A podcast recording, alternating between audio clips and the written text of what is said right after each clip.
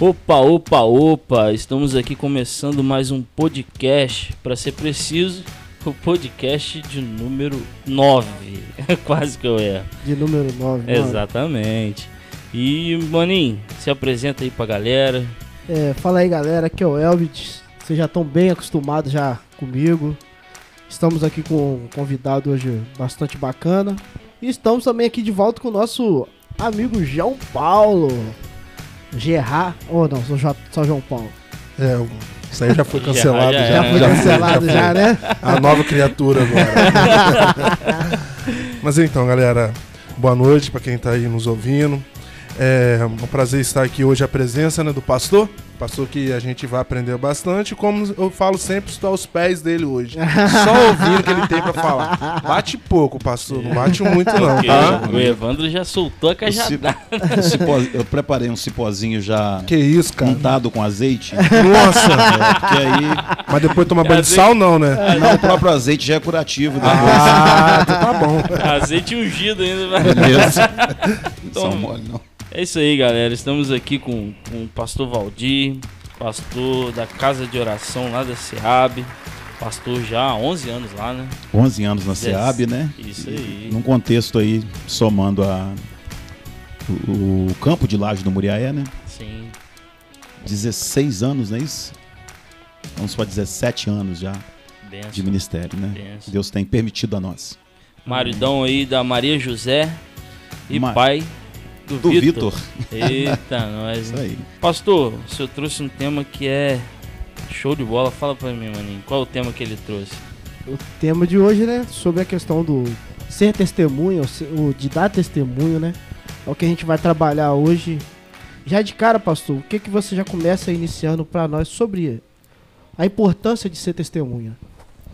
Pois é, a questão hoje, na verdade eu pensei nesse tema porque os dias que nós estamos vivendo hoje como igreja do Senhor Jesus eh, são dias assim muito difíceis e eu percebo que do que se fala para o que se vive, um abismo tem sido realmente visto muito grande. E a Bíblia diz para nós que nós somos testemunhas de Cristo. A Bíblia mostra para nós que nós somos chamados para testemunhar. E aí vem o desafio, não é? E talvez uma pergunta que tenhamos que fazer para nós mesmos, né? A igreja evangélica brasileira, que é o nosso caso, ela tem testemunhado como a palavra de Deus requer? É mais ou menos essa linha que a gente vai estar discutindo aí, pensando aí em questões práticas, né? Sim, sim. Pesado, hein? Pesado. Então, Vamos iniciar com o texto. O pastor separou o texto para nós. Na verdade, dois, né, pastor? São dois textos. Dois textos. Estaremos lendo aqui esses dois textos. Primeiro é Mateus, capítulo 5, do versículo 13 até o versículo 16, que diz assim: A minha versão aqui é Almeida Revista Atualizada, né? Mas aí os irmãos podem estar acompanhando aí em outras versões também. A ideia é a mesma, né, pastor? Com certeza. Vós sois o sal da terra. Ora, se o sal vier a ser insípido, como lhe restaurar o sabor? Para nada mais presta senão para ser lançado fora, ser pisado pelos homens. Vós sois a luz do mundo. Não se pode esconder a cidade edificada sobre o monte, nem se acende uma candeia para colocá-la debaixo do alqueire, mas no velador e ilumina a todos os que se encontram na casa. Assim brilhe também a vossa luz diante dos homens, para que vejam as vossas boas obras e glorifiquem a vosso Pai que está nos céus. Amém. Amém. E o outro texto, né? Atos 1:8. Atos 1:8. Foi o primeiro versículo que eu gravei por causa do pastor Lucinei. Opa. Mas vamos aqui, ó, estar lendo todos juntos. Que eu me lembro muito bem do pastor Lucinei falando que esse é o versículo base de todo o livro de Atos. É verdade. Diz assim: Mas recebereis poder ao descer sobre vós o Espírito Santo, e sereis minhas testemunhas, tanto em Jerusalém como em toda a Judéia e Samaria, e até aos confins da terra. Forte, né? Pesado, pesado.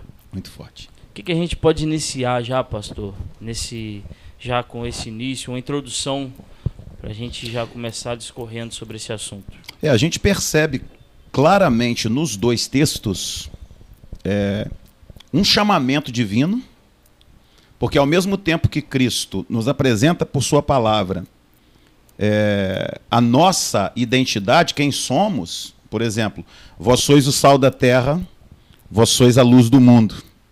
Em Atos ele diz: vós sois, né, vocês vão receber é, é, o meu poder, recebereis poder ao descer sobre vós o Espírito Santo, e sereis, vós sois minhas testemunhas. Ao mesmo tempo que nós temos uma identidade, essa identidade vem carregada de responsabilidades. Nós temos a responsabilidade, no primeiro texto, de fazermos a diferença, como sal e como luz. Que depois a gente pode pensar um pouquinho nas implicações do sal e da luz. Sim, né? legal, legal. Então, fez a diferença, agora tu cumpre a missão. Está fazendo a diferença, cumpre a missão. Né? A missão é ser testemunha até aos confins da terra. E o interessante que a palavra testemunha aí no grego é martirion. Mas recebereis poder ao descer sobre vós o Espírito Santo e sereis meus martirions Mártires. Até os confins da terra, tanto Jerusalém como toda a Judéia, Samaria até os confins da terra. Martirion, martírio, ou seja, eu vou testemunhar, se preciso for, com a minha própria vida, mas não vou negar o nome de Cristo. Isso é muito sério. Nossa, Porque para eu chegar a esse nível, eu já preciso estar tirando de letra questões básicas que dizem respeito ao meu testemunho dentro da minha casa, no meu trabalho. A gente tem tanta coisa para falar, porque se o camarada está sendo um bola murcha aqui, com questões tão triviais e tão simples, como é que ele vai dar a vida dele? Se ele está falhando aqui em questões básicas, né? Falar a verdade, ter um caráter com uma chamada conduta ilibada. Isto é, é o mínimo que o cristianismo requer de nós, né? Para que depois lá na frente eu possa realmente pagar o preço, se for preciso, até com a minha própria vida, sim. em nome desta causa que eu estou defendendo, que é o reino de Deus. E cai muito por terra também essa questão de ser crente dentro da igreja. né? Exatamente. Fora da igreja. Não, no meu trabalho é meu trabalho. Eu não tenho que ser crente no meu trabalho, não. Pois é. Patrão, já vi alguns patrões dizerem isso. Não. No, no meu serviço, é- eu tenho que fazer o que for necessário. E assim, eu entendo, mas humilhar o, o, né, o funcionário. E vice-versa também, que tem funcionário também que não respeita patrão de jeito nenhum, só quer ficar no auxílio aí É depois. né? verdade. Então essas coisas já caem tudo por terra, porque nós temos que ser a mesma coisa dentro da igreja, fora da igreja. É, alguém falou algo tremendo. Olha só, irmãos. O culto começa quando a igreja diz amém, né? quando o pastor impetra a bênção apostólica e a igreja falou amém, as portas estão se fechando, o culto está começando. Porque é lá fora que as minhas máscaras vão ser arrancadas. Na igreja é muito fácil. Todo mundo é santinho na igreja. Todo mundo canta bonitinho. Todo mundo é testemunha. Todo mundo é testemunha da igreja. Aí eu fico pensando, porque conta-se que numa determinada igreja, é, é claro que é uma ilustração, mas que nos remete a isso. Uma igreja de uns dois mil membros, né? Nós estamos no tempo das mega igrejas, né? É, entrou um grupo de homens mascarados, armados, e gritaram dentro da igreja. A chance que vocês têm de salvar suas vidas é negando esse Deus que vocês estão pregando. Porque quem for de Cristo, quem for de Deus, vai morrer agora. Quem não for, pode sair. Dois mil. Foram saindo, saindo, saindo. A galera começaram a assoviar, a Bíblia está do lado e já vai saindo. De dois mil reduziu-se para 20 num culto de domingo à noite. E aí os, os bandidos arrancaram o capuz, ficou o pastor e mais 20 irmãos. E falou: Pastor, pode pregar o sermão agora porque os hipócritas já foram embora. Isso é muito sério. Porque até eu ser confrontado, eu sou alguém que está de máscara. Quando eu sou confrontado, muitas vezes eu me borro todo. eu me amarelo todo. Verdade. Isso é muito sério. É testemunho, Me né? fez lembrar do episódio com Cristo, né? Que Cristo começou a dar um sermão duro. Todo mundo só foi, ó. Foi saindo. Foi saindo. E os discípulos ficaram. Não sei se vocês vocês estão me querem, não?" entendendo, mas Sim. isso é uma ilustração, mas pode ser um fato real. Aí eu vou falar pra você. Sim. E- Agora eu vou te contar um fato real. Eu li o testemunho desse camarada, ele congrega na igreja de Nova Vida, numa das igrejas de Nova Vida do Rio.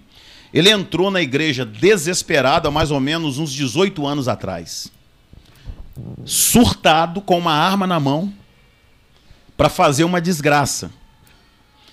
O pastor, com toda a unção do Espírito, naquele domingo, falou com ele: Olha, você pode fazer o que você quiser, mas me dá só cinco minutinhos para falar com você. Depois dessa conversa de cinco minutos, tu pode fazer o que você quiser. Ele com a arma na mão, o pastor levou ele para trás do púlpito, sentaram os dois lá, a igreja orando e o pastor conversando com ele. Cinco minutos depois, o pastor levanta e falou: Irmãos, mais uma alma para Jesus nesse domingo. Benção. E foi aquela festa. E esse homem dizendo que ele ainda é membro até hoje lá, mas entrou para matar ou para morrer. Testemunho cristão. Tem tudo a ver com a nossa fé, tá? Sim. Não, com certeza. É, Você falando sobre isso, eu tava vendo um vídeo hoje, até mostrei pro mano, é, e sobre o Hernani Dias Lopes falando a questão do testemunho, o sentido da palavra, martírio. Ele falou que certa vez ele foi, tava na Coreia, e ele foi no Museu dos Mártires. E lá tava os quadros dos mártires todos lá. E tinha um quadro último que o pessoal sempre deixava pra mostrar por último.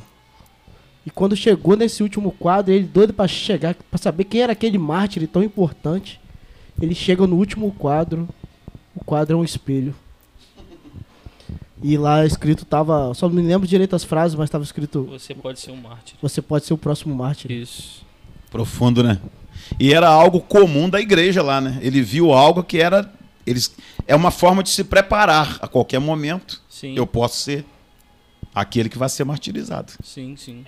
E, se- e a gente vive tanto porque nosso país tem uma liberdade, né? De, de pregar a palavra, de, de andar livremente, ser cristão. E que talvez a gente ache que não corre esse risco, né? E talvez, por fato disso, a gente não correr esse risco, a gente às vezes frouxa as nossas rédeas em cumprir a missão de ser testemunha. Muito sério, meu irmão. Muito sério. Fala, Joãozinho. Então, pastor, eu, eu quando fiquei sabendo do tema, me veio primeira coisa o início para mim, você ter um bom testemunho, para mim veio a parte de Êxodo 20. Sim. Porque ali já dá um sinal, o início de como você vai lidar com sua vida a partir do momento que você aceita Jesus Uhum. como seu salvador. Porque ali se você tem os 10 mandamentos, até tem um pouquinho mais, mas você já tem os 10 mandamentos e você não consegue cumprir pelo menos desses 10 mandamentos, dois, acho que vai ser um pouquinho difícil a sua caminhada lá na frente. Então assim, será que a gente para um, ter um bom testemunho teria que se espelhar, teria que ler, teria que colocar isso na mente, no coração, Êxodo 20? Seria uma pergunta. Pergunta. Uma boa pergunta, porque na verdade, assim, quando você traz, que é o que Jesus fez, os dez mandamentos, a lei, para a graça, você vê Jesus de forma linda em Mateus 22, 37 a 39, sintetizando os dez mandamentos, de forma prática. Porque uma coisa é você cumprir algo religiosamente, outra coisa é você se envolver naquilo e aquilo se tornar o seu estilo de vida. E Jesus diz o seguinte: amarás, eu vou sintetizar aqui, amarás o Senhor teu Deus com todo o teu coração, com toda a tua força, com todo o teu entendimento, e amarás ao teu próximo como a ti mesmo. Olha só. É um amor vertical, de uma entrega total a Deus. E agora esse amor se torna horizontal, ou seja, de mim para com o outro. E olha que coisa interessante. O outro é a razão da cruz de Cristo.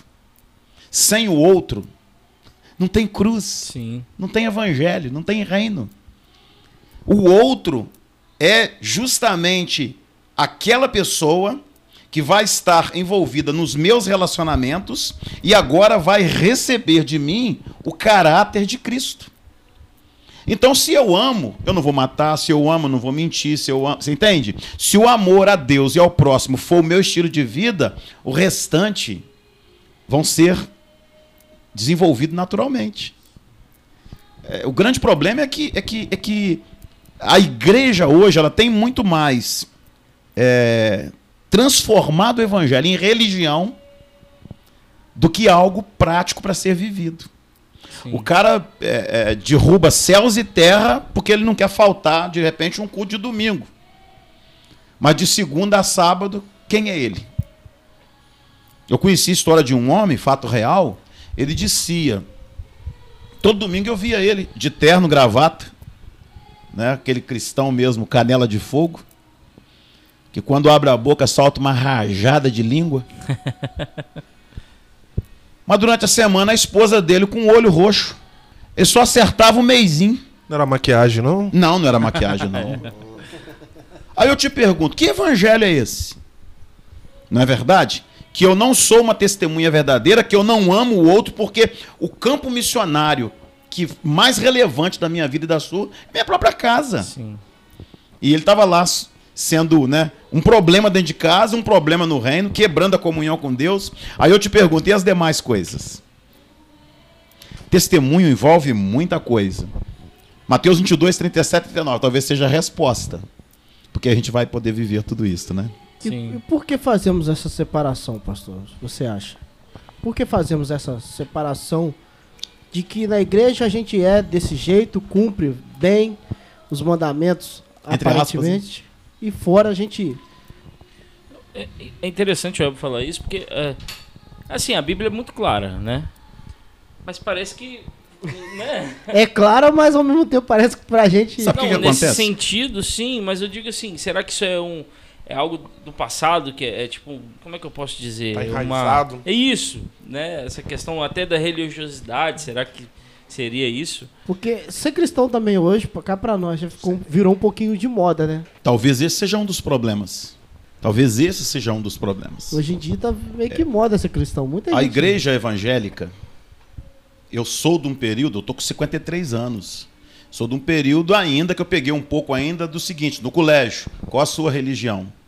Eu sou protestante. Era assim que falávamos. Nós éramos um grupo discriminados, Éramos um grupo que vivia à margem de modas, de tudo, mas tínhamos vida. A palavra era um peso grande. Hoje, eu fui comprar pneus para um obreiro um tempo atrás aí. Tipo assim, vamos doar dois pneus para esse irmão. Cheguei lá, o cara já veio, tipo assim, é, é, me comparando, né, me, me taxando já por causa da igreja evangélica. Não, porque eu não quero saber, não, porque teve um pastor aí que me deu um prejuízo grande aí. Ele já entrou assim comigo. Aí eu falei com ele, meu amigo, eu vou te falar uma coisa. Existem exceções. E graças a Deus a gente não precisa também se submeter porque temos condições de resolver o problema, nós não estamos aqui te pedindo. Agora, ele já estava desabafando que o cara deu um cano nele lá, era um pastor. Então, o, o, a, a, igreja evangélica hoje, ela está assim, ela está no meio, disputando, tá? Disputando com as instituições, que eu não vou falar nomes aqui, Sim. mas instituições que são as mais descredibilizadas do nosso Brasil. A igreja evangélica está ali no meio. Por que isso? Porque, na verdade, as pessoas se esqueceram que o evangelho genuíno é perda. Deu para entender? Jesus falou o seguinte: se você quiser ganhar a sua vida, você tem que perder. Para ganhar, tem que perder. Lembra daquele texto? Sim. Mas perder o quê? Se eu vou ganhar, perder o quê? Ele está dizendo que você tem que perder coisas que você gosta, perder valores que você acha muito importante. Então, quando a gente entende que precisa haver perdas, então eu não estou preocupado mais se o meu patrão vai me mandar embora. Eu vou dizer para ele, eu não minto. Porque o cara fala assim, começa com coisinhas bobas, entendeu? Diz que eu não estou aí. Aí tu é um cristão. Banana, na é verdade, que não confronta às vezes. Ah, mas e o meu salário? Pera lá, e o Deus da provisão? Sim. Você não vai chegar pro cara e vai sair criando um problema. Você vai mostrar para ele que você tem um caráter que é incompatível com as atitudes dele. Eu tive um gerente que várias vezes, nos conflitos na loja que eu trabalhei, ele gritava para mim: Isso aqui não é uma igreja. Isso aqui não é uma igreja. Isso aqui é um comércio. Ele dizia para mim: Se você quer uma igreja, vá ser pastor. Eu brinco e falo, ele estava profetizando sobre a minha vida, não sabia. Porque ele sabia que eu não gostava das coisas erradas e queria me obrigar. Então, se você não for alguém inconformado, que é o que está lá em Romanos 12, né? E não vos conformeis com este mundo, você vai virar religioso. E a religiosidade é duas caras. Sim. A religiosidade você faz certinho na igreja, você bate um ponto e depois tu vive a vida mentindo, dando calote nos outros, batendo na mulher, entende? Dando mau testemunho. Isso é muito sério. Não sei se eu estou conseguindo responder, mas a coisa é muito séria. Não, né? sim, com certeza, com certeza. E aí a gente pode trazer também para o meio político, né? É um chega, a época, é, chega a época da política, começa aí o, o- a gente tem um exemplo lá na, na loja, não um, mas vários. Não, porque um ir para a igreja tal, porque um político vai dar o som para a igreja. Eu falei, não é só um não, né, mano? Mas é muita gente que chega a falar. Olha o que aconteceu comigo. Aí, só pra concluir, isso assim, não tô falando que é, que é- quer dar, pode dar. Mas tem que ver também o. Ah, não, os membros vão votar em você. Não. Né? É porque é, o caminho do cristão, muitas das vezes, ele não é fácil. Só que a gente quer pegar os atalhos. E isso acaba. Esse é o problema. Esse é o problema, entendeu? É, o caminho do cristão ele nunca vai ser fácil, cara. E Jesus nunca mentiu pra nós sobre isso. E tem horas que Nunca nós nos temos, enganou, nunca falou que ia ser fácil a nossa jornada e aqui. tem horas assim. que nós temos que ser positivos.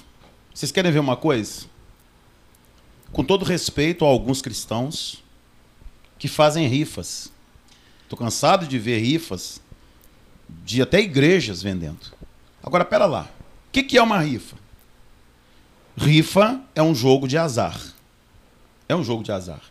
Como é que funciona o jogo de azar? O jogo de azar é o seguinte: a maioria tem que perder, todo mundo tem que dar azar para eu ganhar. Então o jogo de azar, ele anula o amor ao próximo, que eu falei de Mateus 22, anula.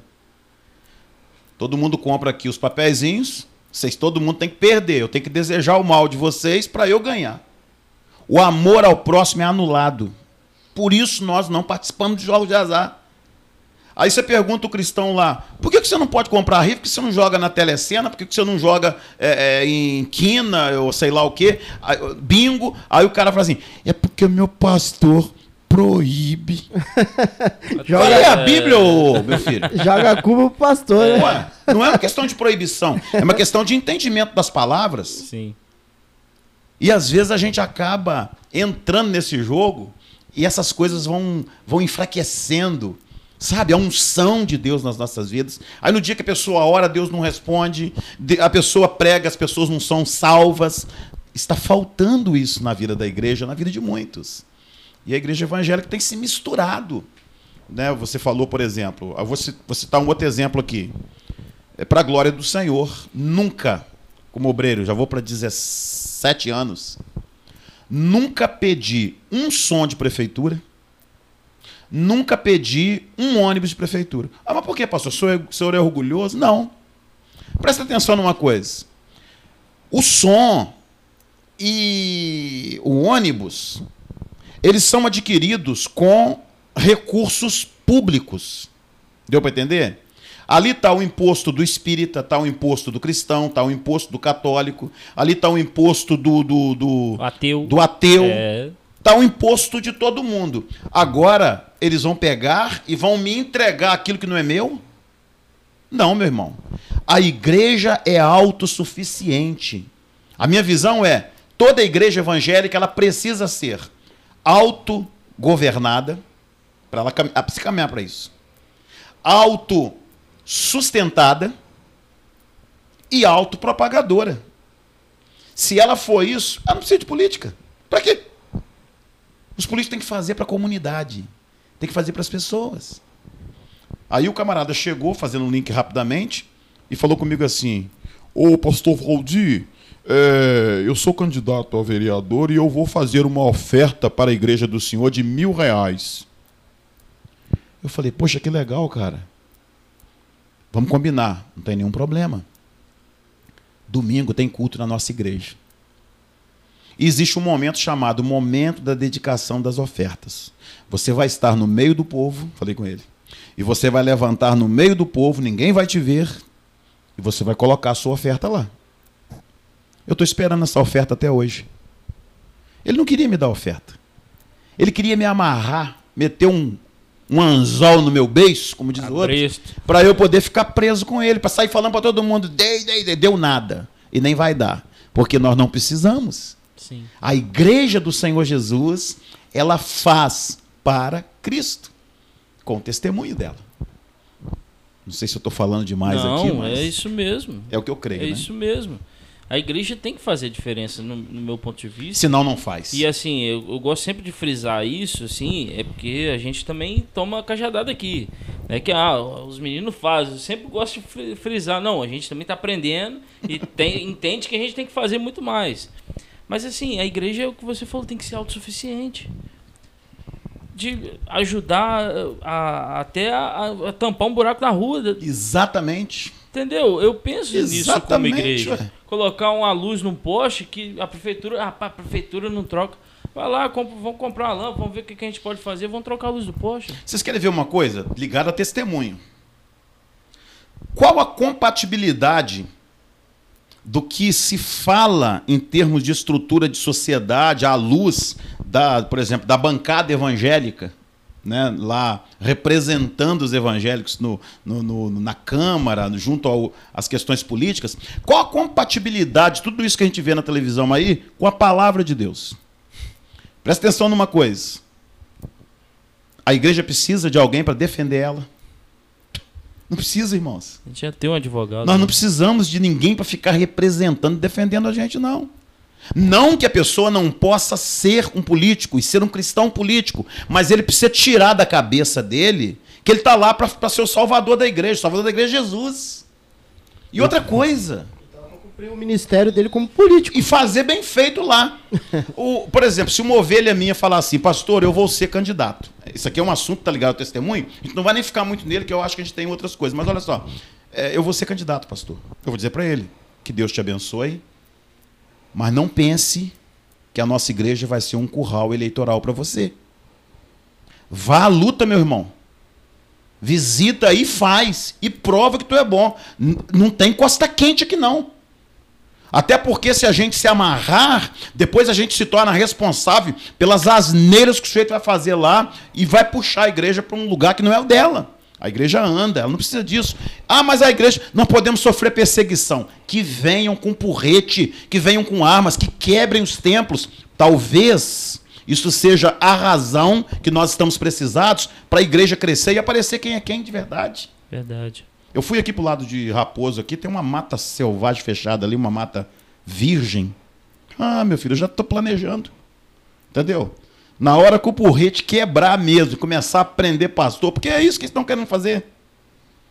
A perseguição, ela é iminente, ela vai chegar também aqui. É gigante. Eu já tenho uma mata para me enfiar nela lá, lá e congregar com os irmãos lá no meio do mato. Para quê? Gente, não precisa. A China tem mais de 100 milhões, deve estar com 130 milhões de evangélicos. E não tem igreja. A grande maioria não tem. Sim pequenos grupos em casa, no meio do mato.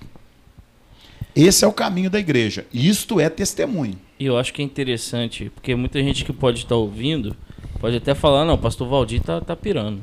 Não, pastor. Mas, cara, a gente tem que esperar essas coisas. A gente fica. Não, não vai. eu mesmo nessa questão aí do, Essa é do Covid. Do comodismo, né? Cara? É, do Covid, eu, quando surgiu esse negócio, pandemia, um negócio mundial, eu falei, sinceramente, eu achei que eu não ia ver isso. Eu achei que os meus filhos, meus netos iam ver. Eu não achei Chegou que na sua geração. Né? Olha isso, olha o comodismo, como está dizendo ela. Entendeu? Então, é, a gente, de fato, tem que pensar nisso tudo. Uma hora, o, como o senhor diz, o porrete vai descer, vai cantar na muleira, aí, filho. Aí quem é quem? Quem é quem, né? Verdade, verdade. E só é, também enfatizando, eu já disse isso, tem Aí é a podcast. hora que o. Mas que o pastor Si, uma vez eu, eu lembro do pastor Si lá, presteriano lá, hoje tá no Jockey, lá em, em Campos. Ele falou assim, rapaz, eu, eu, eu sinceramente, algum, algumas das minhas orações eu peço a Deus para que Deus mande perseguição. Eu falei, rapaz, pastor, é que doido. isso, cara é louco. Mas aí ele, ele foi, contextualizou. Ele foi falou assim, não é que eu quero a maldade, mas assim, eu acho que a gente precisa sair do, da zona de conforto, muitas das vezes. A gente precisa entender que não é- o evangelho não é o oba-oba que existe hoje. É. Entendeu? É, o, negócio é muito mais a coisa embaixo. É muito mais séria, né? Muito mais embaixo. E pensando nisso, tipo assim, que como o Otávio já falou aqui, a gente tá. Não pra passar a mensagem, a gente é os caras, né? Mas trazer a própria palavra de Deus pra nós, pra trazer essa clareza de que é muito mais do que isso, cara. É além disso. E, o- e os nossos antepassados que estão na própria palavra de Deus passaram por isso, cara. E tava até falando que eu tava aqui, tava contando, a gente tava vendo um vídeo ali falando um monte de coisa terrível. Que enfiava nas unhas dos caras e tal. Só É, coisa tipo horrível. de bambu. Soviética. Aí eu tava falando, hoje em dia o pessoal tá chorando com perseguição de internet. Essa época que era uma época terrível. Negócio, hoje em dia não, tô sofrendo a perseguição na internet. Que perseguição é essa? né? Antigamente era que o filho chorava e a mãe não via, filho. O buraco era muito mais embaixo. Que os cristãos morriam de formas tremendas. Só para vocês De terem várias uma ideia, formas. Na União Soviética, no período da cortina de ferro, e eu vou até aproveito aqui para recomendar um livro que talvez você não encontre mais para comprar, mas em sebos, internet, talvez PDF. Torturado por amor a Cristo. David Wumbrand. Esse camarada foi pastor 14 anos da igreja, de uma igreja subterrânea na Rússia. 14 E- anos. 14 anos pastoreando Uma igreja Co- subterrânea. é, a- a- o termo subterrâneo é uma igreja não oficial. Sim, né? sim. É uma igreja que ninguém sabia que era. E ele vai contando testemunhos. Um dos exemplos que ele deu no livro é um livro para você ler e chorar. Né? É, os cristãos estavam em cadeias pregando, falando de Jesus lá dentro. O guarda vinha, certo? Que é proibido, era proibido. Dava uma coça no sujeito, daquela de arrancar sangue e ir embora. O camarada todo arrebentado se retorcia todinho assim, ajustava de novo, falava assim, irmãos, onde nós paramos mesmo? E voltava a pregar. Meu, Entende? Houve momentos deles celebrarem a Santa Ceia, os cristãos, obrigados pelos guardas. Não tem uma tal de Santa Ceia na igreja de vocês? Onde o pão representa o corpo e o vinho o sangue? Então vocês vão celebrar aqui agora pra gente aqui. O pão vai ser as fezes de vocês. E o vinho vai ser a urina. Vamos entrar cagando aqui agora. Já para pensar nisso? nossa, mãe. por amor a Cristo. Aí nós vemos hoje uma igreja, uma, uma água com açúcar, rapaz. Entendeu? Um evangelho que não confronta as pessoas. Um evangelho hoje que são mensagens motivacionais, que não fala de dor, que não condena o pecado. Você entende? Que só fala de vitória. Só ganho, só né? ganho. Um eito de hino, porque vende esses hinos de autocomiseração, né? que de vingança, que tá cheio de hinos aí assim, né? Pera lá, um cristão desejando mal, você vai ver, É. né? Vai chegar o momento que você vai ver como é que eu vou estar por cima e tu vai. Que, que evangelho é esse? Agora, o evangelho dor, o evangelho vida, o evangelho, sabe, piedade, segundo a Bíblia, que implica sofrimento, padecimento. Você sempre tá por baixo. Você tá entendendo? Porque na verdade não é aqui que nós vamos receber, nós vamos receber na glória, cara. Sim. É a sim. promessa de Deus para nós. Sim. E a gente teve com o Evandro na segunda, ele falou que ele tava falando sobre prioridades, o assunto era esse, mas é, é, quando a gente está disposto a seguir as prioridades do reino de Deus, é, tem que estar disposto a carregar a cruz dele. E a cruz às vezes é pesada, muito pesada. Sim. Entendeu? tá? Sim. É, teve uma menina, história que eu ouvi de uma garota que fazia faculdade, sempre ela era zombada pelas amigas porque era virgem. Poxa, você falar em menina cristã virgem hoje, você até procurar agulha no palheiro, cara. E ela era virgem. E, era, e ela era ridicularizada por causa disso. Um dia o Espírito Santo encheu aquela garota de uma forma que ela soltou uma de Deus. Ela falou para as amigas assim: Deixa eu falar para vocês uma coisa. Me tornar como qualquer uma de vocês aí, eu faço a hora que eu quiser. Eu só quero saber qual de vocês podem se tornar como eu. Acabou o problema. Não teve mais discussão. Sim. Porque o, o que a gente carrega são valores que não são negociados, cara. Parece que nós estamos falando uma linguagem que não é normal, né? Mas é isso que tá aí. É ué. bíblica. Pode Pra ser cristão tem que ser assim. Exato. É, você falou disso também, até tava, eu vi um vídeo engraçado, né? Como é que os valores estão tão invertidos, né? É, eu não lembro, tô tentando lembrar o vídeo. Tava contando a história de uma menina também que tava no colégio e a mãe dela ligou pra ela. Ligou pra ela. Aí perguntou, tal, pra ligar pra saber. Aí a galera da turma, tipo, uh, uh, vaiando ela. Tá, a mamãe, é filha da mamãe, é filha É, da mamãe e tal. Aí a menina foi, acabou o telefonema e falou: Se sua mãe de vocês não liga pra vocês, o problema é de a vocês. minha se importa, né? A minha se importa comigo. Mas vocês não podem falar isso não, que vocês me zoavam. ah, zoava. É, vocês dois me zoavam. Entrego em, em- em podcast. Zoava não, ainda zoa. É, mas, Cadê o mamãe? mas, tipo assim, por causa dos valores invertidos. Porque um pai que se preocupa com o filho hoje, é, o filho é um, é um. Como é que eu posso dizer? É um filho mimadinho, não Sim, pode ficar longe sim. dos pais e tal. Um filho É, Nutella. um filho É. Nutella, né? É o bordão da, da, da geração, né? Fala, João. Tá pegando pesado, né? Não tô nada.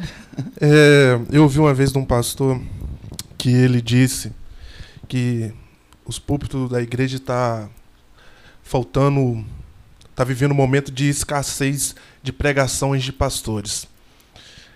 Será que essa falta hoje, porque a gente tem muitos tipos de pregações na, no YouTube, você baixa muito, você vê muitas pregações, mas tá faltando assim uma pregação que nem você disse que bate mesmo na tua cara que te confronta, que te bota lá, que te destrói. Porque é muito motivacional hoje as pregações. E eu acho que assim, a gente está vivendo um momento que é muito complicado porque você prega muito por cima. Você não chega a tocar na ferida. E aí eu acho que não está tendo tantas testemunhas. Entendeu? Eu, eu lembro que era da igreja, assim, da igreja Assembleia. Então na igreja Assembleia você tem umas coisas diferenciada hoje, talvez, da casa de oração, da presbiteriana. Só que mesmo eu sinto falta de algumas coisas. Porque os cristãos de 20 anos atrás, e eu tô nesse meio de 20 anos para frente, são diferentes de hoje. Parece que os cristãos hoje estão ficando meio. Não tô nem aí. Nutella. Não tô se preocupando, entendeu? Ah, é proibido beber? A Bíblia não fala isso. Eu, Entendeu? Assim, eu, eu vejo que parece que tá faltando muito disso nas igrejas. De você falar mesmo e falar, meu irmão, eu tenho mil, mil membros dentro da igreja, mas vou pregar aqui. E no final ter 10 pessoas. É isso aí. Mas as 10 pessoas estarem ali convicta, con- convertida, entendendo a palavra do Senhor, do que ter mil fazendo. Você acha que falta isso mesmo? Existem é, pregadores sérios, existem. Mas existem muitos pregadores que estão mais preocupados com os views do YouTube do que com a mensagem bíblica e cristocêntrica, entendeu? Na verdade, o que a igreja está passando, a igreja brasileira hoje, eu vejo assim, ela tem se descaracterizado ao longo do tempo. Isso tem sido visto na música, nos valores, na forma de viver. A igreja ela tem caminhado mais para um clube do que para um organismo de fato bíblico, né? Vivo que, de Cristo. A gente não pode nunca esquecer que a igreja não é ONG, a igreja não é Lions, a igreja não é Rotary, a igreja não é maçonaria, a igreja é o corpo de Cristo. E aí eu me lembro daquele hino que cantávamos muito há um tempo atrás, né? Pregadores de rosas, pregue os espinhos também. Pregue que Deus é amor, Deus é amor, mas é justiça também. Ou seja, o mesmo Deus que é amor, ele também é justiça. Ele mostra as consequências do pecado. Não é verdade? Sim. Agora, se eu tiver querendo atender o que as pessoas querem ouvir, aí, meu filho, Tipo um Eu- comércio, né? aí eu vou ficar negociando a minha fé para poder manter gente aí sem cura. Sim. Porque o remédio que cura, ele amarga. Não é verdade? Não adianta eu ficar dando água com açúcar. É a palavra de Deus. Se esta palavra não confrontar, se ela não levar você ou a amá-la ou odiá-la, porque ela produz esses dois resultados, eh, tem alguma coisa errada, né? O, além de, pegando um gancho que o João falando, é, além de sobre a questão de faltar gente que fale sobre isso, de enfatizar mais sobre a questão do- dos espinhos, como o senhor falou, é, há também os cristãos que não querem os espinhos, só querem as rosas. Porque eu lembro uma vez quando eu estava no colégio e ah, uma colega minha falou, chegou pra mim, ah, eu tô afim de ir pra sua igreja tal. Eu falei, por quê? Tal, e conversando com ela, por quê, por quê? Aí ela falou, não, porque meu pastor vive mandando indireta pra mim. Aí eu falei, mas o meu faz isso todo domingo, ele manda diretas e indiretas pra mim. Faz todo domingo Quer pra queira mim. eu Se ou você- não. é, Quer queira ou não, mas sempre vai mandar, entendeu? Então se você for pra minha igreja vai ser da mesma forma. É, a questão é o seguinte: o pastor está mandando indireta, porque quando é uma indireta, no sentido assim, você teve comigo no gabinete, aí eu vou lá e telegrafo no púlpito olhando para você, isso está super errado. Agora, eu falo de pecado, eu falo de fidelidade, eu falo de amor, eu falo de salvação, eu falo de consequências. Agora o sujeito está lá, a carapuça está servindo, é para tu usar mesmo. É. Vai ser para você mesmo. Vai ser pra pra quem? ela. Já não é problema seu, né, Não é problema meu, eu não estou preocupado com isso. Tem alguma coisa errada com você. Até porque a mensagem, a mensagem, quando ela é ministrada, ela toca primeiro no pastor. Verdade. Ela corta na gente. ó.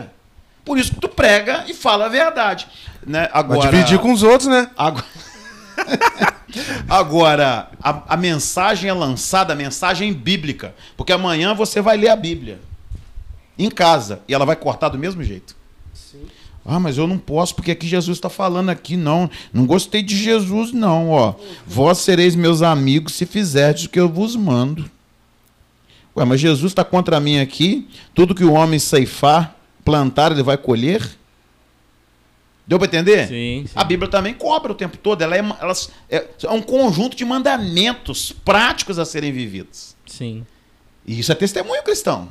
sim. Né?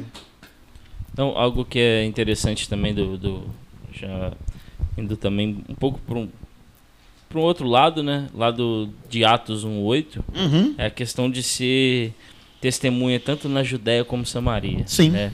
Então, uma vez eu estava estudando sobre esse versículo e a Judéia é tranquilão. Né? A Judéia Na todo cidade. mundo veste igual, todo mundo usa as mesmas roupas, o mesmo linguajar. Agora, quando parte para Samaria, que o bicho pega. E aí eu quero linkar com o que o senhor falou lá no começo. Nas pequenas coisas, de ser o sal e a luz, para quando a gente for para Samaria, É. a gente aguentar a cajadada. O que, que a gente pode falar um pouco mais sobre isso? Para eu ser uma testemunha, agora, a ponto de me tornar um mártir, que é o, o contexto bíblico, eu preciso entender esses valores que estão inseridos ali, que já fazem parte da minha vida. Mas recebereis poder, então eu não vou ser testemunha, um mártir, ou eu não vou, entende, pagar as minhas contas em dia, ou não mentir e tudo mais, por mim mesmo, mas porque eu tenho o Espírito Santo, que é o poder em mim. É Ele que me quebranta, é Ele que me mostra, é o caráter de Cristo através da minha vida. E aí agora eu entendo que existe uma missão para mim. Eu entendo que existe uma razão para minha existência. Fecha em Atos 8. Mas recebereis poder. Eu já tenho, ô glória. Mas recebereis poder ao descer sobre vós o Espírito Santo. Já aconteceu em Atos 2. Nós temos esse poder.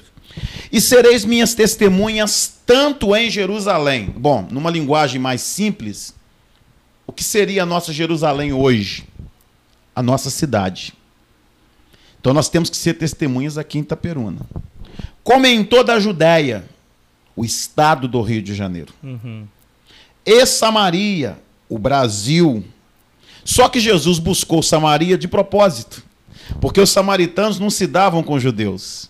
Então Jesus quer que eu alcance não só o Brasil de fala portuguesa, mas o Brasil étnico. Comunidades japoneses, alemães, comunidade que tem no Brasil muito, os índios, os quilombolas, os ribeirinhos do Amazonas, os ciganos.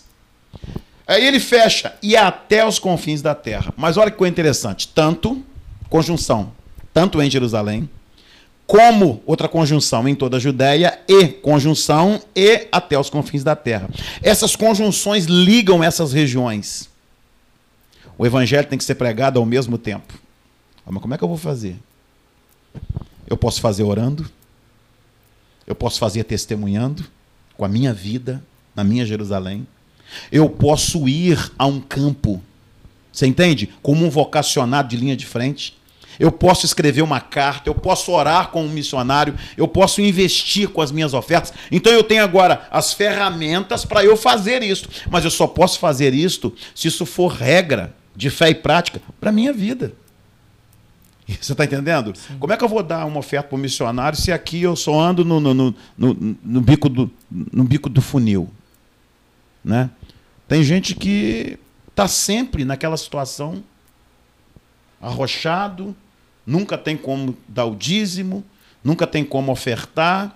Uma irmã um dia falou comigo: Ah, pastor, não estou podendo dar o dízimo, não, porque.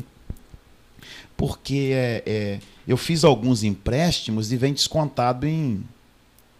em no banco já. No banco direto, aí é, não está sobrando, meu dízimo diminuiu muito. O que, que Deus tem a ver com isso?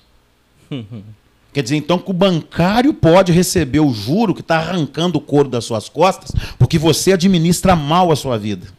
Mas Deus não merece, ou merece as sobras.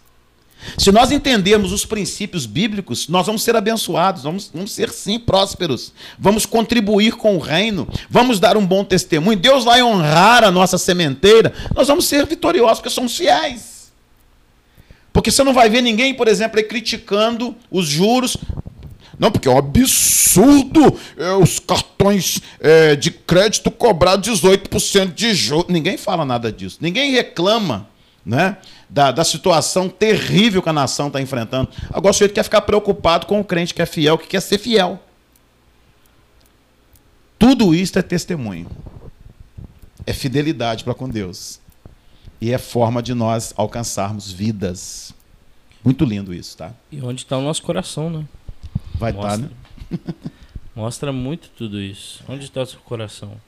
E nisso a gente pode abranger para muita coisa. Eu já. É, minha mãezinha mesmo amo. A gente estava brincando essa questão de que eles me zoavam, porque minha mãe é muito protetora.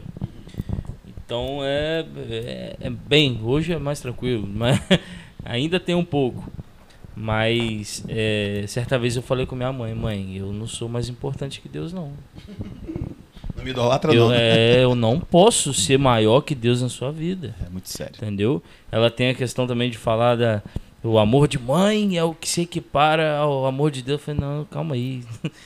Mesmo? Pode ser grande, mas é, ainda não se equipara ao amor que Deus tem por nós, entendeu? Então o nosso coração muitas das vezes está em coisas secundárias que não merece a nossa adoração, né? Às vezes é um filho, é um namorado, vamos aí partir para os adolescentes, é a faculdade dos jovens, é ganhar dinheiro, ter um, um, uma boa... Não, meu futuro está garantido se eu fizer uma faculdade. É verdade. E há uma preocupação hoje em dia que parece que as pessoas não podem ser mais pobres. É. Aí a gente entra numa vertente, né? Que é o domínio capitalista. É. O que o capitalismo faz? Faz bonequinhos. Né? Aí entra os marketing de rede e a galera quer ficar rica, a galera quer, não, aí entra aquela aquela aquela estrutura assim da de uma mídia opressora que te obriga e você acaba se envolvendo, não, mas meu carro tá, eu tenho, já tenho que pegar o novo que lançou. O meu celular.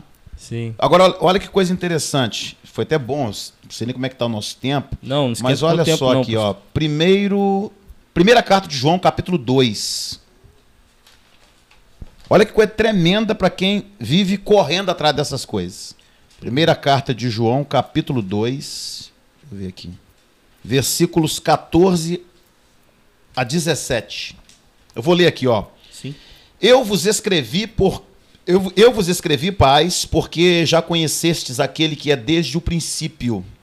Eu vos escrevi jovens, porque sois fortes, e a palavra de Deus está em vós, e já vencestes o maligno. Aí ele diz assim: Não ameis o mundo, nem o que no mundo há. Se alguém ama o mundo, o amor do Pai não está nele. Porque tudo que há no mundo, a concupiscência da carne, a concupiscência dos olhos e a soberba da vida não é do Pai, mas do mundo. E o mundo passa. E a sua concupiscência, os seus desejos também passam. Mas aquele que faz a vontade de Deus permanece para sempre. Sabe o que Deus está dizendo para nós? O amor ao mundo coloca Deus em segundo plano. O amor ao mundo nos faz refém, bonequinhos de Satanás. O amor do mundo está intrinsecamente ligado às três zonas de domínio que o inimigo usa: o mundo, a carne e o próprio diabo que domina tudo. E aí o que, que acontece? Quando eu amo, eu amo o que é efêmero. Lembra quando o iPhone 5 era o tal? Lembra? Sim. E nem tem tanto tempo assim. Não tem tanto tempo. Motorola, Dell, tem uma interface ali, ó. Se você for para a internet, tem interface de 10 mil reais. Sim. Mesa de som, câmeras. Tava fazendo uma pesquisa de câmeras aí, cara. Câmera de 40, 50, 60, 59 mil uma câmera. Falei, Jesus amado, o que, que é isso? Aí você tem duas opções. Ou você centra-se em Cristo e vive com o necessário para que você possa cumprir com excelência a missão de Deus, ou tu vira um escravo dessas coisas que é o capitalismo. Sim. O meu celular, gente, tô com o celular ali, aqui. É um Motorola Z3 Play. Isso foi o cara. Nesse exato momento, ele ainda está com Android 9. E eles não vão atualizar, não. Tá- não é porque o aparelho não suporta, não. O aparelho é novo. Sim. É porque eles querem me obrigar a comprar o mais novo. Eles querem. Mas esse aqui está me atendendo. Então eu vou segurar ele com Android 9 até ele. Ele tem que gastar na minha mão como sabonete. Sim. Porque ele tem que cumprir a missão. Agora, se eu for correr atrás disso, ah, meu filho, eu viro escravo desse negócio. Aí é o que nós falamos aqui, entendeu? A igreja começa a correr atrás do mundo e o mundo passa. Eu tive um patrão que nem era cristão. Ele falava isso, ele sempre falou.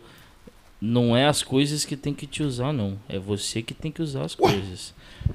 Você liga a televisão, cara. Esses dias eu tava sentado assim, ó.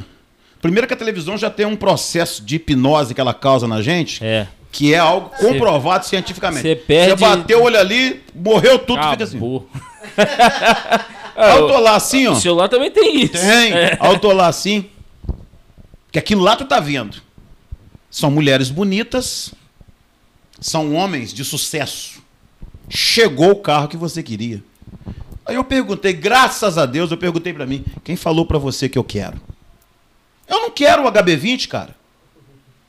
Não, porque o senhor tem que ter um Corolla, o senhor é pastor. Não, eu quero ter um Fusquinha. Se eu quiser, o problema é meu. Eu quero andar de chinela havaiana. O problema é meu. Só que a sociedade te obriga, o capitalismo te obriga. Aí você fica assim, pera lá, mas eu tenho que estar. Bom, você tem que estar o quê? Você tem que estar sendo manipulado por Satanás? Então fica na mão dele. Isso não tem fim, não, cara. Tem não. Isso não vai ter fim. Esses dias eu tive uma reflexão com- comigo, meu, tem um tempinho já. Eu tava vendo um youtuber, que é muito famoso. Aí um certo dia ele falou a idade dele, 24 anos. Eu falei, caramba, eu tenho 26. Amanhã, Não, presta e atenção. não tenho nem a, nem a metade do que esse cara Olha que tem. coisa interessante. Amanhã eu vou cruzar, como é que é o seu nome mesmo? João Paulo. João Paulo. Eu vou cruzar com o João Paulo e vou falar assim: não, não é o João Paulo. Não, aquilo ali pode ser o avô do João Paulo, mas não é o João Paulo. Ele vai cruzar comigo e vai falar a mesma coisa.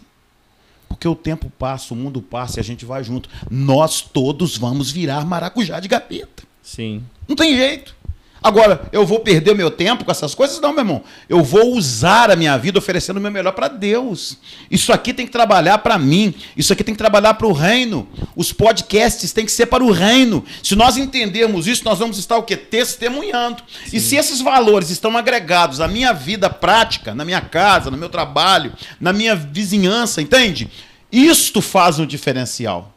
Uma mulher virou para um pastor que estava pregando na igreja e falou assim: chegou a senhora, faltando 15 minutos para acabar o sermão. O pastor estava indo para o apelo, ela saiu. Deu uma rodada lá fora. Nossa. Voltou ainda em tempo. E levantou a mão. Se tornou membro da igreja. Aquele dia eu percebi que a irmã saiu e tal. Ela falou: Ah, pastor, vou ser sincera para o senhor. Eu era nova aqui na rua. Eu não conhecia o senhor. Sua mensagem foi linda, mas eu não conhecia a sua vida. E aí eu dei uma rodada rápida na vizinhança e perguntei se eles conheciam o Senhor e como é que era o caráter do Senhor. E todo mundo falou, é um homem de Deus. Vive o que prega. Aí ela falou, eu voltei e aceitei Jesus. Estão entendendo? Sim. Isso é testemunho. Pessoas estão sendo influenciadas por causa de vocês, ou para o bem ou para o mal. Entende? Porque vocês se tornam, eu me torno referência. Aí eu estou conduzindo pessoas ou para o lado bom que é de Deus, para os valores de Cristo, ou então eu estou sendo um professor de pilantragem de 7-1 para muita gente aí. Isso é complicado. E tem muito crente vivendo isso. Sim, verdade. Verdade mesmo. Fala, Joãozinho. Não, tô só apanhando. Gostando de apanhar. É a questão, pastor, de que você estava falando aí do capitalismo. É, a gente já falou um pouco da questão da moda de ser cristão também, né? Ser uma das coisas que prende, a questão da política também, de tomar cuidado com isso. Mas é, agora vamos falar um pouco sobre a questão de testemunha. O tempo de igreja, às vezes parece que ele era para fazer bem e ele não faz esse bem. Parece, parece que quanto mais viramos, ficamos mais tempo na igreja. Cascudo, né? É, parece que a gente vai é, retrocedendo, às vezes. Eu tenho essa impressão, e às vezes é, é uma das coisas até que eu uso para me cobrar muito. Se eu estou retrocedendo, se eu estou continuando, se eu estou paralisado na minha caminhada. Porque às vezes porque você vê muita gente que tem tempo na igreja e fala, eu tenho 20 anos de igreja, eu tenho 30 anos de igreja, eu fundei tal igreja. E mais é que mas a vida de testemunho. O que, que acontece? A questão não é o tempo de igreja. A questão é onde nós estamos. Você está navegando em águas rasas ou águas profundas? Quando Jesus vira para Pedro, que já tinha malhado a noite toda, nesse texto clássico da, né, da, da grande a, a pesca maravilhosa, Jesus fala assim: Pedro, volta lá nas águas profundas, volta no alto mar e lança de novo a rede.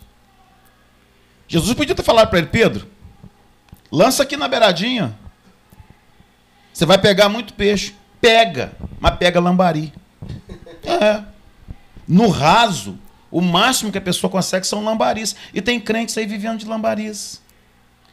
Agora, se tu quiser ousar, tu tem que ir para as águas profundas da graça de Deus. Aí pode ser 30 anos, pode ser 5 anos, pode ser um ano de crente, tu vai estar tá lá no meio do oceano do Espírito. E o que, que vai acontecer? O que vai determinar a sua vitória vai ser a sua comunhão com Deus. Seu testemunho vai estar intrinsecamente ligado com o conhecimento que você tem da palavra, com a sua vida de oração com Deus. Deu para entender? Esta palavra aqui, Quanto mais você come ela, mais você tem desejo de comê-la e mais ela te fortalece. A oração. Quanto mais você ora, mais Deus segreda o seu coração, mais Deus revela os planos dele para você.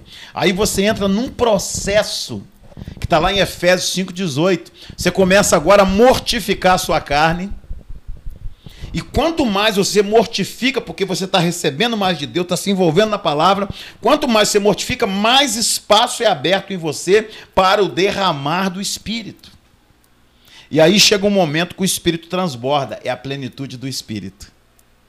Você se torna um instrumento usado para toda a boa obra do Senhor. Tá lá assim: E não vos embriagueis com o vinho, em que há dissolução. Vinho mosto, vinho bebida, pegou um exemplo. Mas para apontar o vinho mais danoso que é a minha carne. Eu me embriago do vinho quando eu alimento a minha carne. Com mentiras, com falcatruas, com palavrões, com uma vida que não condiz com o que eu prego. Entende? Aí eu vou me enchendo de mim, contando piadinhas, lendo pouco a Bíblia, não orando. Aí o cara tem 30 anos, mas tá no raso. Ele não tá lá no fundo. Quando Pedro vai para o fundo, há um texto assim: E Pedro pescou 153 grandes peixes. E há um outro texto que diz assim: Eles pescaram tanto que começou o barco a querer até de tanto peixe. Quais são os peixes que nós estamos colhendo na nossa história como servos de Deus? Vocês estão entendendo? Testemunho, gente, faz a diferença. Tem a ver com a minha fé, tem a ver com o conhecimento dessa palavra, tem a ver com a minha intimidade com Deus, vida de oração com Deus. Você começa a orar hoje, cinco minutos. É uma luta orar cinco minutos. Experimenta hoje. Senhor, vou cravar no relógio, cinco minutos de oração. Parece um dia. é, tu não, não, aí não vem assunto, você olha no relógio, ainda falta dois ainda. Não é verdade? Aí amanhã tu continua, tu tá orando 10. Daqui a pouco tu tá orando meia hora, você nem vê. Daqui a pouco tu tá uma hora orando direto e o fogo ardendo e você chorando e Deus ministrando. Agora eu te pergunto, pode uma pessoa inflamada pelo sopro do Espírito viver dando calote nos outros? Não, não. Viver uma vida suja? Não, não tem como, cara. Não tem como. Você falou da oração. Às vezes tem reunião de oração na igreja, tem gente que às vezes até foge. É daquele irmãozinho que ora muito, né? É... Sabe que vai ficar agarrado ali um bom tempo. Outra hora fala assim, esse irmão ora demais. Complicado, né, cara? Difícil, Porque é? o, único, o único veículo que nós temos. Você quer ver uma coisa? Quantas formas Deus tem para falar com você? Pensa. Milhares, Milhares né? Milhares. Deus pode falar por um acidente, pela Bíblia, um passarinho, uma formiga dá uma mordida no teu pé, tu. Aleluia, Jesus! Você recebe a unção de Deus com uma dentada, arrancou a unha, Deus está falando. Quantas formas tu tem para falar com Deus? Só uma, meu filho. Aí eu te pergunto: se eu só tenho uma forma para falar com Deus e eu ainda faço dela, entende? Um negócio que tão pequeno e tão insignificante, como é que eu vou receber o melhor de Deus? Como é que eu vou viver? Como é que eu vou testemunhar se eu não ouço? Porque orar não é só falar, é falar e ouvir, é receber, é diálogo, é relacionamento. Faz uma experiência. Como é que é o nome desse aqui mesmo? João, João Paulo. Paulo. Faz uma experiência. De, saiu todo mundo de casa, não tem ninguém. Dobra o joelho e começa a falar sinceramente com Deus. Sai da religiosidade. A religiosidade fala assim: irmão Otávio, você pode orar pelo João Paulo? Aí o Otávio. Ó oh, Senhor Deus Todo-Poderoso, a Jesus, tu. O que, que, é isso, meu irmão? Eu pedi para você orar, eu não pedi para você dar um show. Sim. Aí sozinho, sua voz é baixa, engasgada. Seus pecados vêm à tona. Sua incapacidade. Aí você começa a chorar, você começa a gemer. Aí o Espírito Santo leva o seu gemido lá para Deus. Entende? E fala: Deus, estou aqui representando João Paulo. Ele está lá chorando, está sofrendo, pai, não está conseguindo falar, mas eu sei o que ele precisa, porque eu estou com ele, eu o conheço. Ele é um servo fiel. Aí Deus vem e responde. Aí tu começa, você está entendendo? A viver de forma prática. E tem pessoas que não acreditam que Deus atenda naquilo que a gente precisa. Quantas experiências eu tenho tido para com Deus? Essa pandemia agora mesmo aí, ó. Falei, meu Deus, a igreja tem tantas despesas, a nossa igreja tem uma despesa pesadíssima. Só de, de, de missões é 6, 7 mil todos os meses. Falei, Jesus amado, essa igreja. E comecei, entendeu? Daí a pouquinho, Deus, você está preocupado com o quê? É eu que sustento, meu filho. Aí Deus me dá aquela. Que ele chega para lá e começa a derramar. Mas como é que pode? Como é que pode? Porque eu ajo, eu faço, eu realizo. Então Deus tem o melhor, mas a gente também tem que pagar o preço. Né? Sim, sim. Acreditar, né? Ter fé. E viver, né? Sim. Agora, pastor, a gente falou bastante. Quer falar alguma coisa? Não. a gente falou bastante é, sobre assim, a, de acordo com a sociedade. Eu queria trazer um pouco desse testemunho para dentro da igreja. Que a gente pode ter um versículo, um, alguns versículos que eu li ontem para a congregação no grupo do WhatsApp, que é Paulo ele, ele fala um pouco sobre para Timóteo em cima disso. 2 Timóteo 2, eu vou ler do, do versículo 16. Ele diz assim: Evita igualmente falatório, falatórios inúteis e profanos, pois os que deles usam passarão a impiedade ainda maior. Além disso, a linguagem deles corrói como câncer, entre os quais se inclui, aí ele fala aqui, né, é, Himeneu Fileto e tal, ele vem falando sobre isso. A comunidade, né? A comunidade, a igreja em si, como que a gente pode ser uma testemunha melhor no, no ambiente eclesiástico, né? o ambiente da igreja? É, na verdade, assim, o que eu vou falar aqui, dentro desse contexto, é, não tem a ver só com a igreja, né? mas tem a ver com a minha vida num todo. E é claro, isso vai ser refletido dentro da igreja. Se você é um cristão, se eu sou um cristão, eu preciso, isso é mandamento de Deus, produzir o fruto do Espírito. Gálatas 5, 18 a 25 diz assim: Olha, mas se sois guiados pelo Espírito, não estáis debaixo da lei.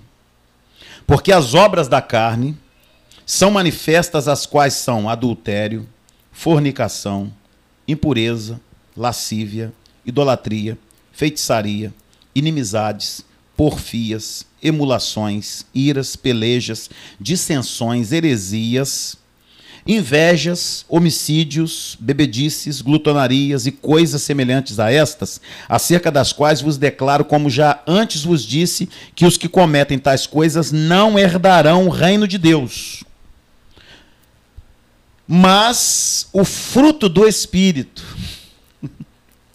é amor, gozo, alegria, paz, longanimidade, benignidade, bondade, fé, mansidão, temperança.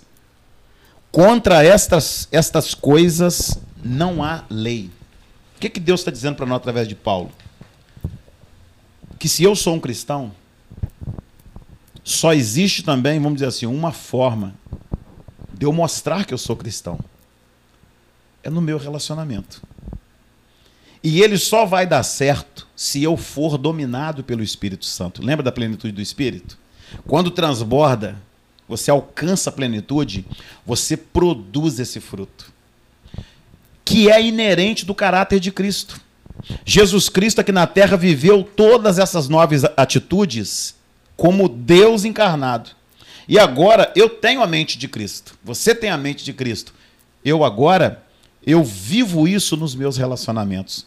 Eu vou amar o outro. Eu vou fazer bondade para o outro.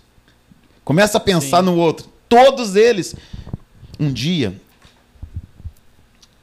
meu carro deu um problema na embreagem e só funcionava de segunda.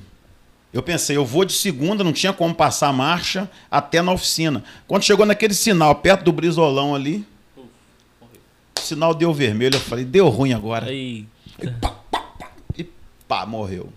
Tinha que empurrar. E tinha um carro atrás de mim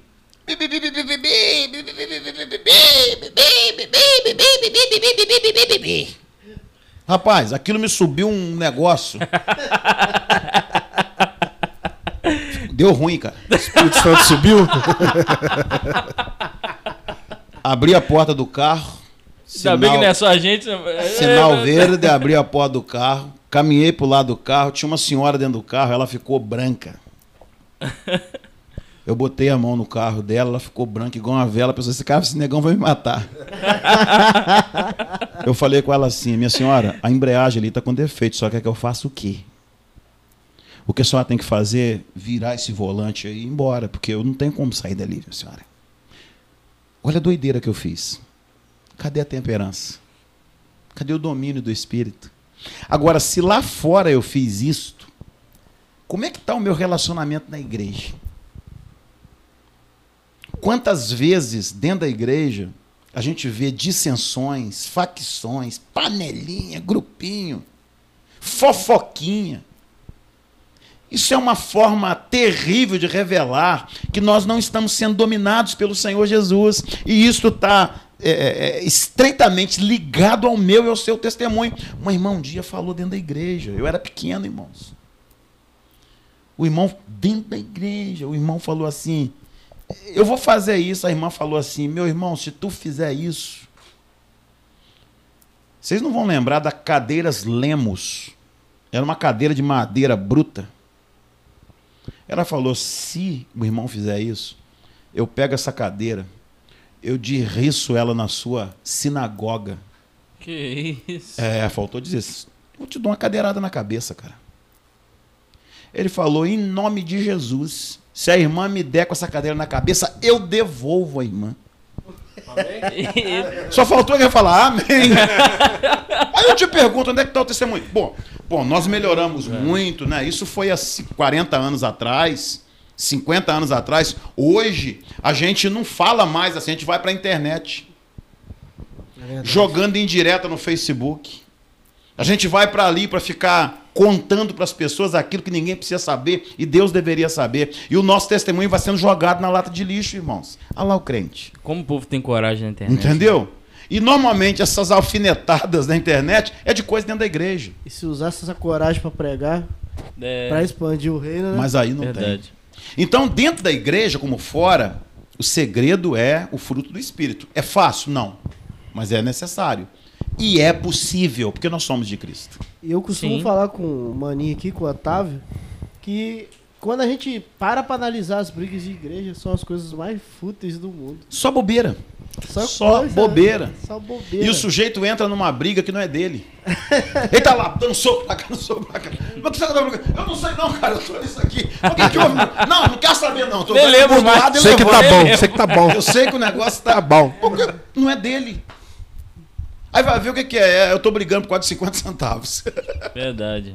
É muito sério, né? Por causa de cadeira, do, é muito por causa de tinta, de qual corpo, de qual cor, cor né?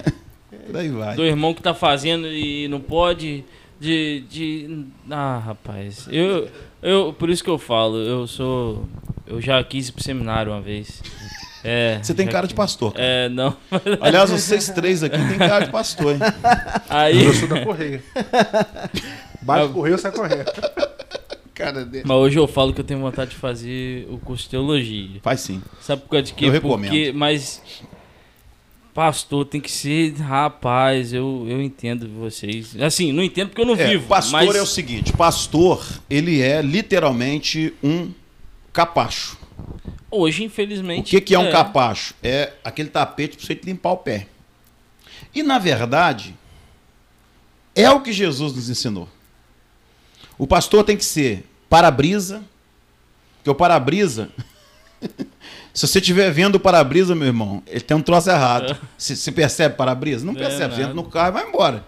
No dia que o para-brisa está aparecendo é porque tem sujeira. Pastor tem que ser para-brisa, pastor tem que ser tapete, pastor tem que servir tem que ser como Jesus. E se ele é o modelo, as ovelhas também vão seguir o pastor, né? Vão, vai, vai acontecer aquilo que está lá em 1 Coríntios 11, 1. Sede, pois, meus imitadores, como eu sou de Cristo. Paulo falou, né? É, pastor, mas a gente conhece caso aí de, de presbíteros que bota dedo na, na cara do, do pastor e o pastor tem que... É, baixar a bolinha, né?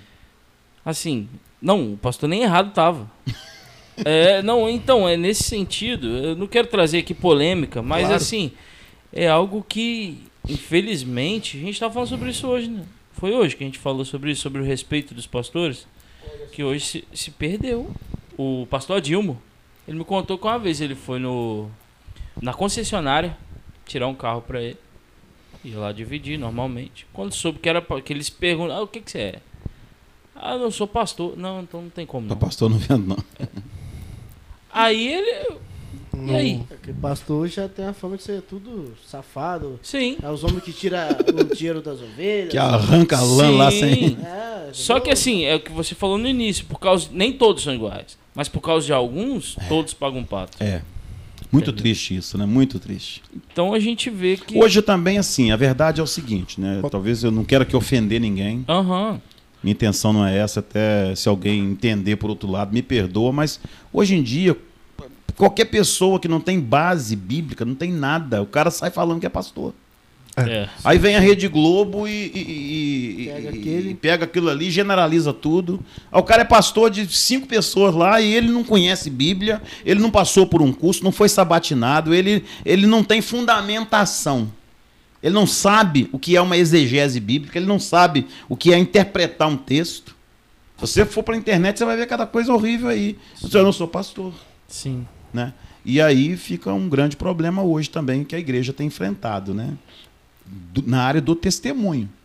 Que aí é aquele negócio, né? Uma coisa vai puxando a outra. São igrejas aí com queimadas aí com seu crédito. Mas Bom, é um negócio muito triste. Você Sim. falou aí que acaba que esses pastores que não entendem nada, membros de. São pastores de, de, de cinco membros, aí eu já vejo ao contrário. Esses pastores têm bastante membros. Pois é, Verdade. é um problema. Que acarreta a acabar. Como é que pode ser? A levar pessoas a acreditarem em algo que não é pra ser.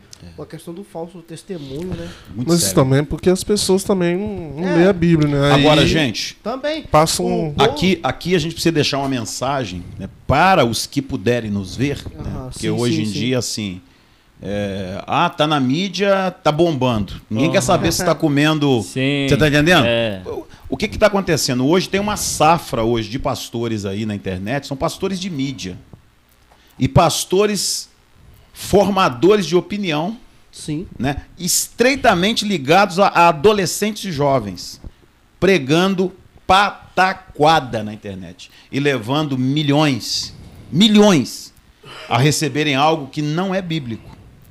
São verdadeiras, às vezes, heresias sendo plantadas na cabeça dessas crianças que vão ser a igreja daqui a pouco, recebendo um ensino que não provém das sagradas escrituras. É muito sério isso. Né? Sim. Testemunho cristão tá aí. É. E a gente vê, né? O senhor com certeza sabe mais. Mas o nosso pastor sempre fala sobre isso em, em- a igreja na Europa, né?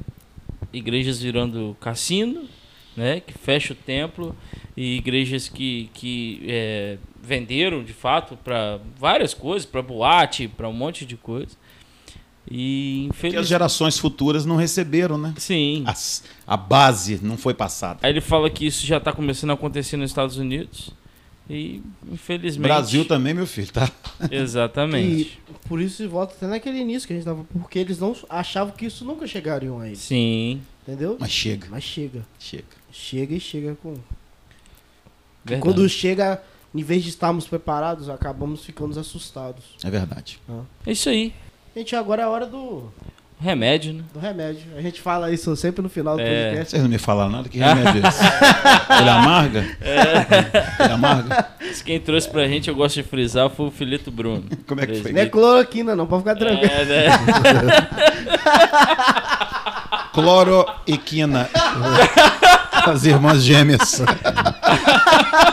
Só Jesus, Ouvintes, eu queria que vocês vissem a cara que o pastor fez agora.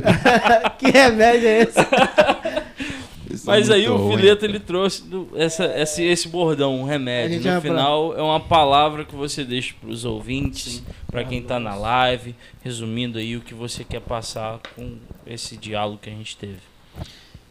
Bom, o que eu posso deixar para os ouvintes nesta, nesta noite, nesse momento, né? É que nós estamos vivendo os últimos dias. E apesar da igreja evangélica, ela, em muitos contextos, ela não sinalizar isto, por que, que eu digo isso? Porque não se prega mais a volta de Cristo, não se prega mais o arrebatamento, não se prega. É, as mensagens não são mais mensagens escatológicas, a grande maioria não são. né? Não se prega mais salvação, mas os últimos dias estão aí. E Jesus vem buscar a sua igreja. Ele não vem buscar placa denominacional. Ele vem buscar a igreja dele. E a igreja dele, ela é composta de vidas que foram lavadas, remidas pelo sangue de Cristo, foram justificadas pelo Senhor Jesus. E esta igreja, ela aguarda a volta de Cristo e enquanto ela espera, ela anuncia, ela testemunha. Então o que eu deixo para os amados é: vamos viver a centralidade do Evangelho. Se você está aí, né, a gente chama de crente Nutella, crente meia boca, crente meia pedra, meio tijolo, meu amigo, é hora de tomar posição. Porque Jesus está voltando. Né? E ele vai levar os que estiverem, os que tiverem, né, com as suas lâmpadas cheias de azeite. E nós vamos estar para sempre com o Senhor.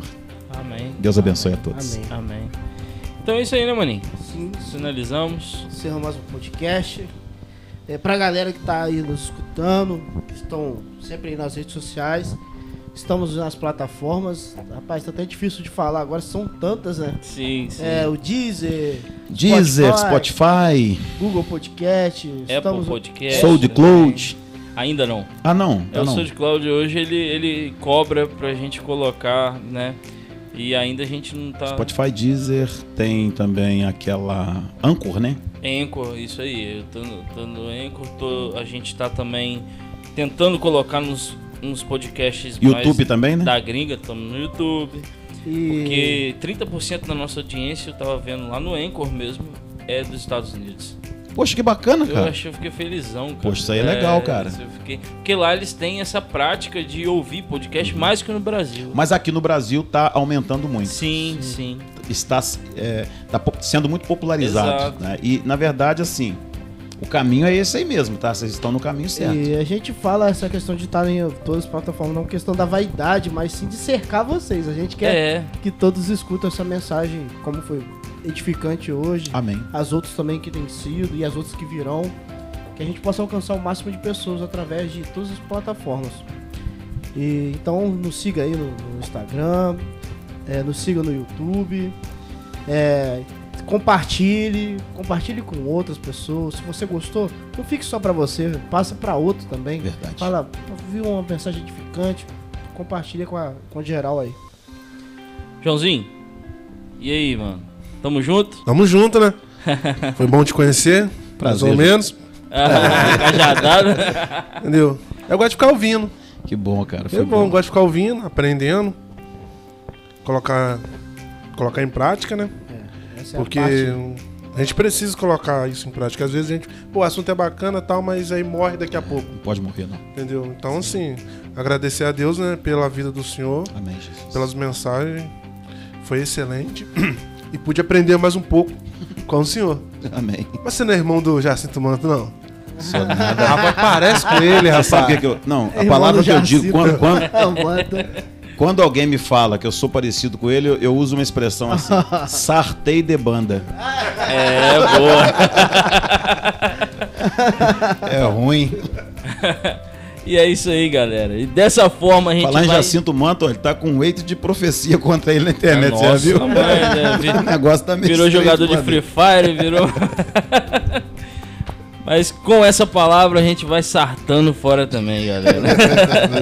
Fiquem com Deus e que, que esse podcast possa edificar muito sua vida. Amém, Jesus. Abraço. Amém. Valeu. Falou.